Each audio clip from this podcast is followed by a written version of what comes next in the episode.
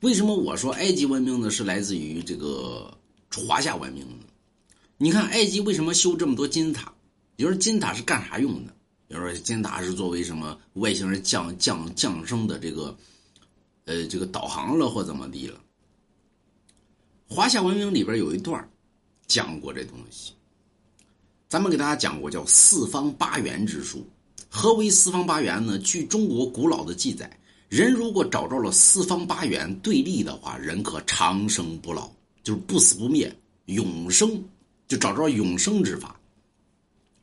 这个东西如果说追溯的话，可能得追溯到黄帝炎帝时期，也就相当于五万多年。有人说滚，那不是五千多年吗？呸！所以你从这个金塔再看。金塔的修建方法用的就是华夏文明的四方八元之术。有人滚犊子，那怎么叫四方八元？金塔四个面就是四个底，这这叫四方。八个面有人金塔不四个面吗？自己数去，八个面啊，对应于天，那叫圆，所以这叫四方八元。所以金塔的四角加上这个顶，再一再一算，它出现了一个数字叫派。有人说三点一四一五九二六，对。有人说这是西方的滚派，怎么能是西方先提出的呢？所以从这个数字上就可以追，就可以就可以证实它是华夏文明。为什么呢？商周朝就就有学者就提出了这个派，叫三点一五一八、三点一五一七、三点一五一一九，不准确。但是后期的演变，慢慢慢慢可能就准确了。所以这个数字也是来自于华夏文明。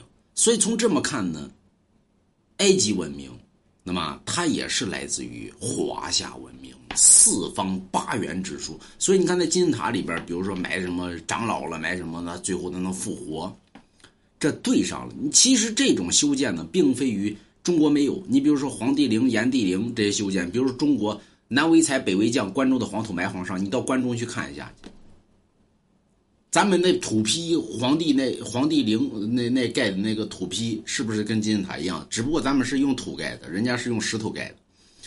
这追溯就是四方八元之术，而且秦始皇当年也修过阿房宫，对应于天界里边二十八星宿，用于四方八元。而且当年呢，武则天也修建过四方八元，什么呢？就咱们看过《通天帝国狄仁杰》里边就提到过武则天修长生不老法那个大大佛，那谁修的呢？就是那个菩萨，对吧？那谁修的呢？那个人叫薛仁义，就是咱们说的叫沈南球啊。他原名叫呃不是原名叫冯小宝，他修的。修成了之后呢，后来一把大火呢，把这个谁把这个烧了嘛。最后只留下这么几个字四方八元，无人能够修建，其实就是金塔。但是，一直没人找着金塔的秘密，就在于这四方八元系列。你如果领悟到了四方八元，那么这几这一句话的含义，你就领悟到了长生之术。那么，